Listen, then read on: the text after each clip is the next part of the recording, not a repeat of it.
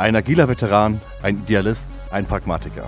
Corporate Startup und alles dazwischen. Willkommen zum agilen Wasserfall.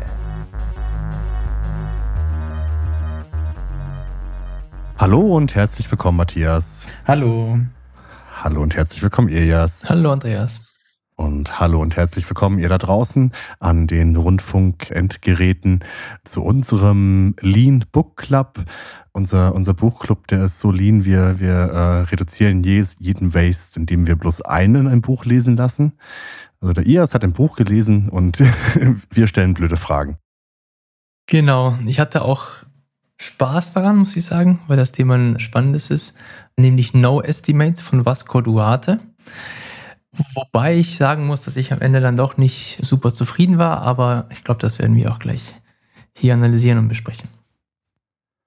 Genau, No Estimates ist quasi die, was soll ich sagen? Also für mich gefühlt war das immer der hm, nächste Schritt auf dem Weg zu einem mehr ja, effizienten Zusammenarbeiten, weg von dem Sprint äh, vorbereitenden Storypoint-Schätzungen hin zu einem anderen Weg, wie wir Vorhersagbarkeit herstellen, ohne dass wir uns treffen und Aufwand und Komplexität schätzen. Genau, genau das verfolgt er auch, muss ich sagen. Allerdings geht da halt das Hauptproblem nicht an, dass man halt eben quasi ohne Daten, also bei ihm dreht sich sehr viel um Daten und auch um die Vergangenheit und Auslesen dieser Daten und nicht der, der Blick in die Zukunft, sondern halt Auslesen der vergangenen Daten und daraus quasi die Zukunft sich errechnen, letzten Endes. Äh, ich glaube, Matthias hat sich auch ein bisschen mit dem Thema befasst. Ich muss sagen, dass er er hat, er hat ein paar coole Prinzipien. Ja, also er wie wäre es denn, denn mal, wenn wir anfangen damit, was denn so Prinzipien sind? Weil wir haben jetzt gesagt, okay, es ist irgendwie der, Mhm. Andreas meint, das ist der nächste Schritt. Und ja, es geht um irgendwas wie, äh, man schätzt nicht mehr und man braucht diese komischen Meetings nicht mehr und es funktioniert trotzdem alles. Das ist alles Magie, es ist alles großartig. Vielleicht können wir mal auf die, auf die Methodik dahinter eingehen, weil das wäre doch mal spannend. Genau, also die Methodik, die er verfolgt, ist, dass man ähm, nicht mehr verschiedene Größen hat, also sprich Fibonacci Zahlen, die man so im, im Normalfall halt von, von, seiner, von seinem Alter kennt, sondern dass man die, dass man Tickets schreibt und sie so schneidet, dass sie ungefähr immer gleich groß sind. Das heißt, was er vorschlägt, ist, dass ein Ticket ungefähr die Größe von einem Tag hat. Ja, prinzipiell hört sich gut an. Ja, du hast immer denselben, dieselbe Größe an Tickets und dann kannst du sagen, okay, wenn ich eine Aufgabe habe von, ähm, nicht, ich muss irgendwas machen, irgendwas programmieren, ich schneide es in mal gleiche Teile, dann kann ich die, die Anzahl der Teile zählen und kann dann sagen, ah, okay, ich schaue mal in der Vergangenheit, was haben 20 dieser Teile, nenne ich sie mal, äh, gedauert und dann weiß ich ungefähr, wie lange das am Ende halt wirklich dauern wird. Und es das meine ich ja. Also es hört sich ganz gut an, aber ich weiß nicht, wie das in der Realität ist. Weil alles, was ich in der Vergangenheit mit dem Thema No Estimates gemacht habe, war eine Evaluierung. Und ich bin damals zu demselben Ergebnis gekommen wie heute, dass ich mir nicht sicher bin, ob das funktioniert. Aber ich glaube, wenn ich mich nicht irre, Andreas hat da schon ein bisschen mehr Erfahrung, oder? Nein, Erfahrung eigentlich keine. Also auch nur theoretischer Natur. Ich mag ich mag die Vision, die dahinter steckt mhm. und, und durchaus auch den datengetriebenen Ansatz. Und ich glaube, wir hatten es auch schon bei der Folge über Estimates im Allgemeinen, dass du halt nicht, nicht dahin gehst, besser zu schätzen als Team, sondern dass du halt trainierst, deine Stories kleiner zu machen. Und wir hatten es auch schon vorher, dass je, je übersichtlicher dein, dein Scope ist, desto genauer kannst du vermutlich schätzen. Obwohl naja, Dinge, die einen Tag brauchen, wo du dir sicher bist, dass sie einen Tag brauchen, können auch mal gut und gerne, gut und gerne drei brauchen. Aber ja, dafür hast du natürlich dann äh, die Historie und deswegen Empirical und so kannst du dann natürlich die Zukunft irgendwie ableiten, gesetzt den Fall, es ändert sich nichts anderes. Teamgröße ändert sich nicht, Urlaub, Elternzeit, ähm, die, das, die Domäne wird eine andere oder sowas, ne? Genau. Ganz spannend. Ich habe das ein bisschen anders. Also ich habe das Buch nicht gelesen. Ich habe mich anderweitig damit auseinandergesetzt. Ich habe es ein bisschen anders verstanden. So wie ich es verstanden habe, ging es auch nicht mal darum, dass Tickets dieselbe Größe haben müssen, sondern du versuchst, Arbeit in möglichst kleine Brocken zu zerlegen. Das mag ein Tag sein, das kann auch Stunden sein, ist es egal. Er sagt, den einen großen Mehrwert, den du dadurch hast, ist, wenn du Arbeit möglichst kleinteilig aufteilst, weiß jeder, worum es geht. Was schon mal ein großes Ding ist, vor allem Dingen, wenn du, wenn du überlegst, wie viele Scrum-Teams sich hinsetzen und Meetings machen müssen, bloß um rauszufinden, woran sie jetzt gerade arbeiten und wer wo was macht. Da wäre es ja schon mal schön, wenn man einfach sagen kann, okay, alle sind auf, äh, wissen ganz genau, wo, warum man das jetzt macht und wer wie was macht. Aber das, das hat ja noch keinen, keinen Mehrwert und das kannst du ja auch in einem normalen Scrum-Prozess machen. Da, wo es irgendwie interessant wird, ist das, was er sagt, ist, du kannst du hast bestimmte Sachen, die sind fix. Also in den meisten, in den meisten Firmen ist es so, dass es irgendwelche Termine gibt, sei es ein Release-Termin, sei es ein Pressetermin, sei es, keine Ahnung, Projektende, irgendwas, bla. Das ist ein fixes Datum, das kannst du nicht ändern. Das Einzige, was du ändern kannst, ist Scope. Und du wirst immer eine Variable drin haben müssen. Entweder du hast die Variable, Zeit oder du hast die Variable Scope. Und insofern macht es wenig Sinn, diese Aufgaben so zu schätzen, sondern es macht mehr Sinn, die Aufgaben möglichst klein zu machen und dann den Entwicklern zu überlassen, welche Aufgaben in der gegebenen Zeit gemacht werden können und welche Sinn, Sinn machen. Also, um, um, um nochmal ganz kurz zurückzukommen, weil ich glaube, da ist eine Sache ein bisschen untergegangen. Was du im normalen Fibonacci-Prozess hast oder Schätzung, ja, du hast viele Kategorien. Du hast die Einser-Kategorie, du hast die Zweier-Kategorie, du hast die Dreier, Fünfer, Achter und so weiter, ja. Das heißt, seine Grundidee basiert darauf, dass du diese vielen Kategorien runterbrichst und nur noch eine hast. Diese eine ist immer diese Eintagesschätzung. So, das heißt, mit der Zeit hast du dann quasi immer einen Durchschnittswert, was das angeht. Was ich zum Beispiel mit meinen Teams mache, ist, ich, ich analysiere diese Durchschnittszeit, weil es hat ja nichts mit No Estimate zu tun oder was auch immer. Ja, Durchschnittszeit von einem Task ist eine Durchschnittszeit von einem Task. So, ich muss aber in dem Board durchschauen, ich muss mir die Einser anschauen, ich muss mir die Dreier anschauen, die Fünfer, Achter und so weiter und muss für alles immer neu berechnen. Er reduziert das auf eine einzige Gruppe und damit hast du nur einen Wert und mit dem arbeitest du. Und das ist die Magie, die, die er quasi transportiert oder ähm, er in der ganzen Sache sieht. Ich verstehe das, es macht vollkommen Sinn, aber erstens brauchst du dafür Daten. Ja, das heißt, du kannst nicht bei Null anfangen mit No Estimates. Und zweitens hast du das Problem, dass du. Jetzt bin ich raus mit dem zweitens. Egal, dann, aber zuerstens, du brauchst Daten. Wieso brauchst du denn Daten? Es reicht dir doch eine, ein Zielbild, oder? Es reicht doch zu sagen, lass uns mal das ausprobieren, weil nach, nach, nach vier Tagen haben wir dann schon Daten.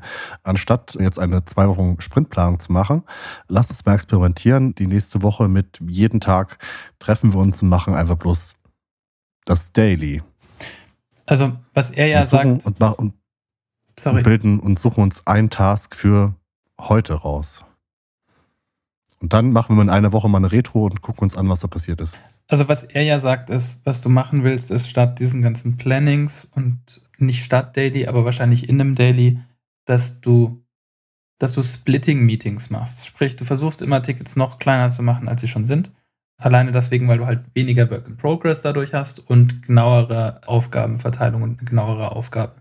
Und durch dieses Splitten schaffst du, dass du weniger Zeit damit verbringst, Sachen zu schätzen weil Sachen schätzen keinen Wert generiert. Also nicht nur keinen sofortigen Wert, sondern überhaupt gar keinen Wert für irgendjemanden, weil du durch das Schätzen zwar auf der einen Seite sagst, okay, das eine ist komplex, das andere ist wenig komplex, aber das fällt dir ja weg, weil du alles sowieso so weit runterbrichst, dass es quasi in Anführungszeichen keine Komplexität mehr birgt. Ja, aber das machst du doch so auch. Das, Nein. Ähm, doch, also ich schon. Und das ist halt quasi, was ich ein bisschen vorwerfe. Er macht ja nichts anderes als einfach nur, keine Ahnung, das, was man eigentlich immer machen sollte, nämlich so klein wie möglich schneiden, ja, damit es halt kontrollierbarer ist, damit man sich Gedanken drüber macht, was man überhaupt, was ist Teil dieser Aufgabe und was nicht. Und man nicht ins Blaue einfach schätzt. Das ist, das sollte der Standard sein. Und er verkauft das quasi als was brandneues und innovatives. Aber ich sehe das als einen absoluten Standard. Und vielleicht bin ich da auch, weiß ich nicht, vielleicht gehöre ich nicht zum, zum normalen Product Owner da draußen, der, der das forciert, aber ich, ich mag das. Und ich kann auch erklären, warum. Ich glaube, jeder Entwickler kann erklären, warum. Ähm. Ja, ich meine, bei mir ist es, bei, bei mir hat es damit zu tun, dass meine Chefs mich ein bisschen ausgetrickst haben und mir das halt beigebracht haben, indem sie das, die, die Jahresziele ein bisschen dran geknüpft haben und wir dadurch halt auch ein bisschen mehr Geld bekommen haben. Und die Idee, die sie hatten, halt, okay, Ilias, du und dein Team, ihr werdet jetzt anfangen und die Anzahl der Tickets erhöhen, die ihr pro Jahr schreibt. Ja? Wir, so clever wie wir halt waren, haben gedacht, wir schneiden die Tickets einfach kleiner ja? und kriegen dadurch mehr Geld, weil wir ja unser Ziel erreicht haben und haben 150 Prozent erreicht, erreicht am Ende des Jahres. So, am Ende des Jahres gehe ich zum Chef so, okay, so, wir haben 150 Prozent erreicht, jetzt, was, was, was hat das jetzt gebracht? Ja, wir haben einfach nur ein bisschen mehr Geld gebracht. Also ja, aber schau mal zurück. Eure Schätzungen sind besser geworden. Ihr wusstet ganz genau, was auf euch zukommt. Ihr hattet viel, viel weniger Ungewissheit und die ungeplanten Sachen sind auch weniger geworden. Ich so, oh, ja, du hast recht. Und das war für mich der Moment, wo ich gemerkt habe, okay, es macht vollkommen Sinn, die Sachen kleiner zu schneiden. Aber ich musste erstmal durch meine Chefs dazu gebracht werden, das zu verstehen. Das heißt, du bist an sich ein, ein Fan der No-Estimate-Prinzipien, aber die Begründung des Autors taugt dir nicht. Sie taugt mir nicht, weil, weil ich das Video und das Buch nicht schlüssig finde. Er ist inkongruent in seinen Aussagen. Also er, er benutzt Beispiele, die nicht wirklich, ja, richtig klingen, so wie er sie erklärt. Aber du hast recht, ich bin Fan von seinen Prinzipien. Und wenn man sich die anschaut, also eines davon ist Shorten the Feedback Cycle, also reduziere den Feedback-Zyklus. Ich bin ein Fan von Ein-Wochen-Sprints. Warum? Das zwingt dich dazu, Tickets klein zu schreiben. Es zwingt dich dazu, deinen Prozess quasi unter Kontrolle zu haben. Es zwingt dich dazu, ihn, ihn zu kennen und ihn zu verbessern, weil du jedes Mal quasi aufs Neue durch, durch den Prozess gehst. Und ähm, measure the progress, ja, ist auch eines seiner Prinzipien. Absolut. Schau dir die Daten an. Ja, das ist auch eine seiner Prinzipien. Entscheide anhand der Daten. Das sind alles Sachen, die ich als Standard sehe. Mhm. Ich glaube, du hast da vollkommen recht. Ich glaube, man muss ein bisschen beachten, wo er herkommt, weil er ist ja so der klassische Projektmanager-Typ, mhm. der immer wieder gesehen hat, dass diese ganzen Projekte halt, also er hat, äh, ich habe ich hab eine Podcast-Folge mit ihm gehört, wo er meinte, okay, er hat klassisches Projektvorgehen ist halt, du planst dein, also das klassische, klassische Wasserfallprojekt, du planst ein Jahr lang dein Projekt und hast dann sechs Monate Umsetzung und weißt eigentlich schon nach zwei Monaten, dass du nach, nach sechs Monaten nicht fertig sein wirst. Und das ist Schwachsinn, weil du ein Jahr lang null Wert generierst und ein halbes Jahr lang versuchst, den Wert zu generieren, den du dir ausgedacht hast. Und du verschenkst ein komplettes Jahr und bist das Jahr dann auch noch hinterher. Und um das zu brechen, sagt er, du machst einfach erstmal gar kein Scrum, sondern du sagst einfach nur, okay, man macht alles klein und sagt, okay, wenn du sagst, wir haben eine Deadline, dann sagen wir dir, was bis zu dieser Deadline fertig sein wird, aber wir können dir das, wir können dir das frühestens drei Monate vorher sagen. Also was er sagt, was er ja sagt, ist, wenn du sechs Monate lang ein Projekt hast, dann musst du nach drei Monaten spätestens delivern um deine sechs Monate Zeitline, äh, Timeline zu halten. Ja, aber das ist ja, was ich ihm vorwerfe. Das musst du doch bei jedem anderen Projekt auch machen. Wenn ich ein Jahr plane, dann heißt das ja nicht, dass ich ähm, oder schätze, das muss ich ja bei seinem, bei seinem Konzept auch machen. Ich muss die Tickets auch kleiner schneiden. Ich muss auch überlegen, nee, was ist Teil nee, weil du sie ad hoc machst. Du sagst ja bloß, ich habe ein ja. Zielbild und ich will zu diesem Zielbild.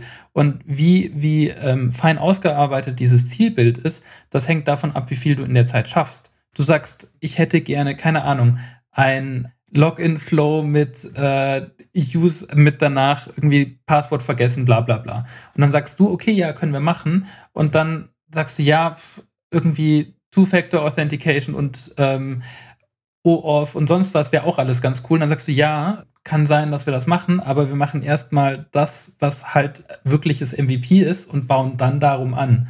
Und ja, wir nehmen das mit auf, aber das sind die Sachen, die als erstes runterfallen. Genau. Und was er in also das Buch, ist auch ja.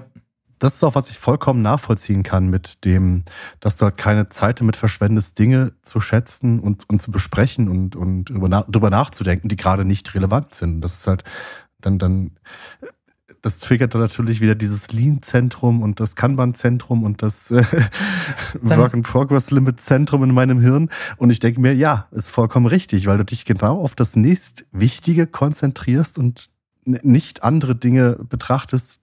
Das ist Inventory. Ne? Das Inventory, das ist Waste, dann kommst du irgendwann wieder zurück, Kontext-Switching. Nein, du machst das nächste und das Wichtige und gliederst das dann irgendwann so fein, dass du es ja bearbeiten kannst, schnell und schnell dein Feedback bekommst. Alles vollkommen richtig. Aber jetzt bringe ich die Inkongruenz seines Buchs mit rein.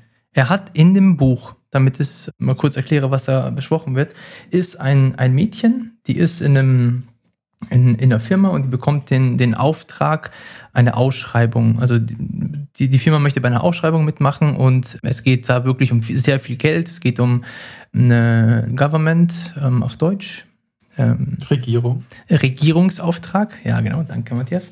Ähm, und der ist für die Firma sehr wichtig. Und der, der Boss gibt ihr die Aufgabe, das zu, ähm, äh, zu schätzen, wie lange denn diese spezifizierte Aufgabe, die, die da gemacht werden muss, wie lange sie diese Firma halt dafür braucht.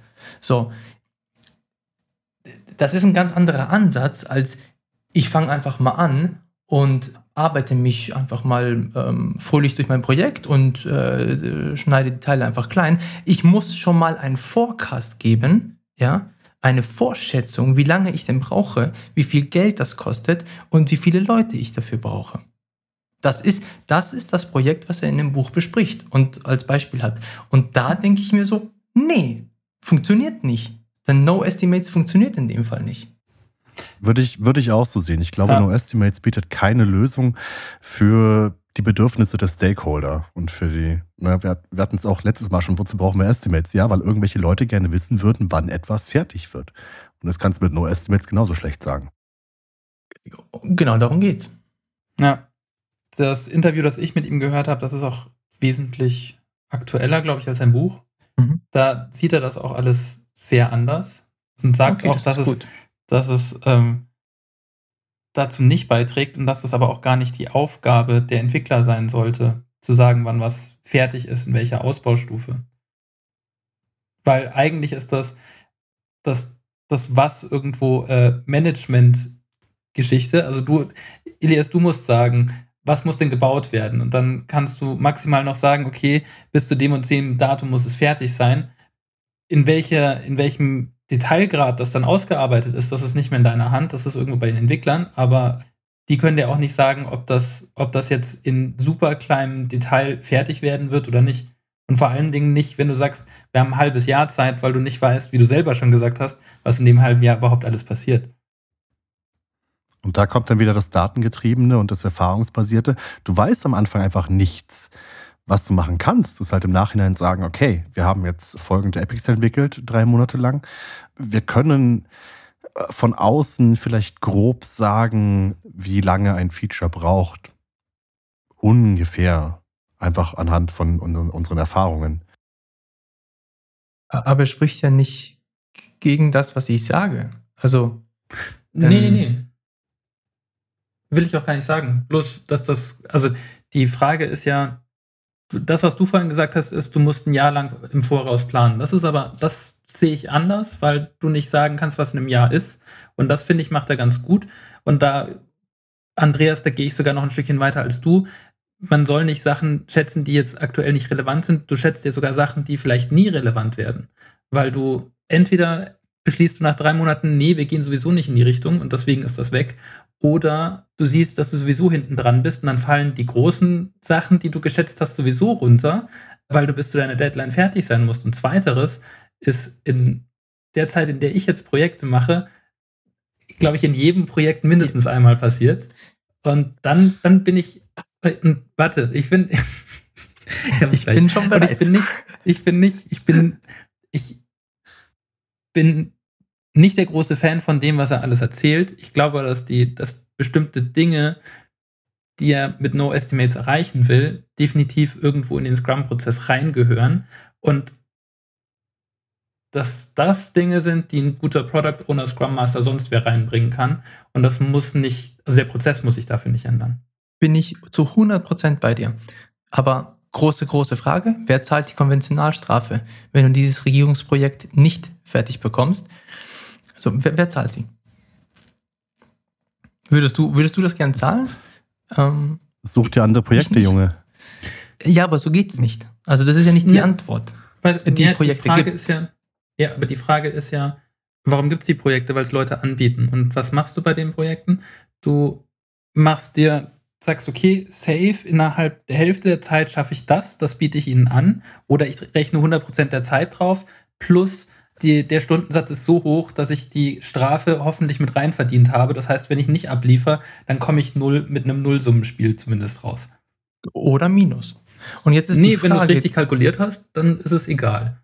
Und dann zahlt halt jeder drauf. Ja, wenn du es richtig kalkuliert hast. Aber jetzt stelle ich dir mal die Frage, was ist besser? Mit null Gedanken, wo du hin möchtest, in ein Projekt zu starten oder mit dir schon mal Gedanken gemacht zu haben? Das sagt er ja nicht. Also keine Gedanken machen ist ja der, die, der falsche Ausdruck. Du hast ja trotzdem ein klares Zielbild. Aber das ist halt eher irgendwas Richtung, ich habe eine Vision, wie das Ganze aussehen soll. Und nicht, guck, hier sind Screens oder Wireframes und das hätte ich gerne in sechs Monaten. Ja, aber, aber das ist die Wahrheit. Also es ist, es ist halt ja so. Ich meine, es ist doch. Ja, ja, natürlich, aber ist das besser. richtig? Bloß weil es so ist, ist das richtig. Ich sage ja nicht, dass es, ähm, dass es richtig ist, aber ich sage, dass es Realität ist. Und ich muss gestehen, dass ich lieber in ein sechs Monate Projekt reingehe, mit mir Gedanken gemacht zu haben darüber, ja, und es runtergebrochen zu haben und zu sagen, okay, das sind die Möglichkeiten, die wir haben. Was ist denn das Wichtigste davon? Was ist das am wenigsten Wichtigste? Und dann kann ich wirklich danach auch priorisieren. Okay, das ist das Zielbild, was ich erreichen möchte. Von den acht möglichen Features möchte ich auf jeden Fall zwei schaffen. Ja, drei sind cool, wenn ich sie auch drin hätte. Und bei drei ist es mir einfach komplett egal. 3, 3, 8, okay. Und bei 3 ist es mir komplett egal. Noch. Ja, die, die funktioniert gerade so noch. Bei 3 ist es mir komplett egal. Aber wenn ich jetzt, so wie der Andreas vorhin gesagt hat, einfach reingehe und dann ähm, ad hoc mir Gedanken mache, wie ich sie klein schneide und mir erst dann Gedanken mache, was ich reinbringe, dann ist das viel zu viel Unklarheit. Das ist ja das Problem, wenn man sagt, ja, die Realität ist halt so, wir machen unsere Realität. Und das ist ja das Ding von dann macht dann halt solche Projekte nicht, sondern es hat das, ähm, der Wechsel von äh, Projektmindset zu Produktmindset. Und da hast du dann vielleicht auch weniger Probleme mit Stakeholdern, die bitte gerne Daten hätten und Zahlen hätten, konkrete für die nächsten zwei Jahre. Am besten mit 30 Prozent plus irgendwas. Das ist kein valides Argument, weil es, du kannst ja nicht etwas künstlich ich entfernen. Doch, ja, ja. Es ist halt da. Was ja, aber guck mal, das Problem ist doch eigentlich das, dass du sagst, du musst noch immer irgendwo hinkommen zu einer, und das ist, glaube ich, auch nochmal eine schöne Folge, von, du musst wegkommen von Output zu Outcome-orientierte Projekten. Und wenn es dir nur ums Outcome geht, dann ja, musst du dir Gedanken ha gemacht haben, was ist denn das perfekte Outcome und was ist denn das Minimum, was ich haben will. Und das kann sein, dass das deine drei Features sind, aber dann ist das halt wirklich das Minimum, um dein Outcome zu haben. Aber Moment, ich will nur was klarstellen, ja, weil ich verteidige hier Sachen, die ich nicht gut finde, nur so als Info, ähm, weil ihr mich dazu gebracht habt, ja, weil ich, ähm, weil diese Sachen sind einfach da. Wir können es nicht ändern. Also ich bin vollkommener Fan von Outcome und nicht Output, ja, ähm, aber da geht es um Produkte. Ein Produktteam ist kein Projektteam. Und was er redet, er redet primär von Projektteams. Seine Gesamt, sein gesamtes Narrativ ist rund um Projekte aufgebaut. Und das ist, was ich sage. No Estimates ist für Projekte nicht okay. Für Produkte ist es perfekt. Das ist der Kanban-Style. Ja, Hoppa, Kanban-Style. ähm, fast. Es hat gut aber, gepasst jetzt. Aber, aber nicht für Projekte. Und das ist das Inkongruente in seinem ähm, in, in, in, in seiner Geschichte. Ich glaube, das macht er nicht ganz klar. Er will eigentlich von Projekten weg und will das alles produktgetrieben machen. Und ich sehe das auch so, dass halt Projekte kleine Bruchteile von Produkten sein können, also quasi Feature-Projekte, wenn du so willst, in Anführungszeichen. Natürlich ist der Name totaler Schwachsinn, aber der, der klassische Projektmanager versteht besser, wenn ich ihm sage, wir haben hier ein Projekt, um eine Login-Maske zu machen, als wenn ich ihm sage, wir haben hier äh, ein Feature-Login-Maske, das dauert sieben Monate.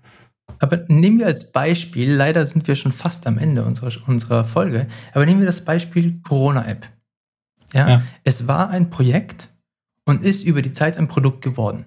Ja? Also, be beziehungsweise ich war da nicht dabei, ich weiß nicht, was sie sich gedacht haben, aber initial kam es für mich rüber als ein Projekt. Wir müssen diese Sachen machen und danach schauen wir erstmal weiter. So, wie, wie hätte man das gemacht? Mit, mit was? Also mit, ich schätze einfach mal oder ähm, ich mache No Estimates? Also sie haben ja anscheinend No Estimates gemacht, weil sie sind nicht in der Zeit fertig geworden. Sie haben gesagt, Features sind wichtiger als Zeitpunkt. Und die Frage ist ja da, warum ist es denn ein Projekt? Warum konnte es nicht von Anfang an ein Produkt sein, von dem du gesagt hast, dass es mit diesem initialen Release einfach für die dann fertig ist an der Stelle. Ja, wir sagen, Produkte sind nicht fertig, aber dann sagen die halt, okay, vielleicht müssen wir jetzt eine längere Phase des Lernens machen, in der wir das Ding halt nicht aktiv weiterentwickeln, sondern uns Zahlen angucken. Das kann ja auch alles sein. Ja, also ja die Frage ist ja, die Frage ist ja, wo ziehst du die Grenze zwischen Pro Produkt und Projekt? Und ich glaube, da das die die kann fließend sein und du musst nicht, also ein Projekt kann immer auch gleichzeitig ein Produkt sein, auch wenn das abgeschlossen ist. Da bin ich, glaube ich, ein bisschen anderer Meinung. Ähm, ja, dann lass uns da doch mal in einer anderen Folge drüber reden. Wie ja, das, so das ist ein sehr schöner, sehr schöner äh, Ausklang. Dann, dann probiere ich mich nochmal eine Zusammenfassung. Also, No Estimates löst nicht die Probleme, die Estimates lösen. Stopp. Nein, falsch. Logik, hallo Kopf. Ähm also, genau, No Estimates löst keine Probleme, die man mit Estimates hat. Und es geht mehr um Waste zu reduzieren und Flow und sich mit dem nächst Wichtigen zu beschäftigen und Dinge klein zu schneiden. Können wir uns darauf einigen? Ja. Ja, sehe okay. ich genauso. Sehr gut. Cool, dann bin ich gespannt aufs nächste Mal. ciao. ciao. ciao. ciao.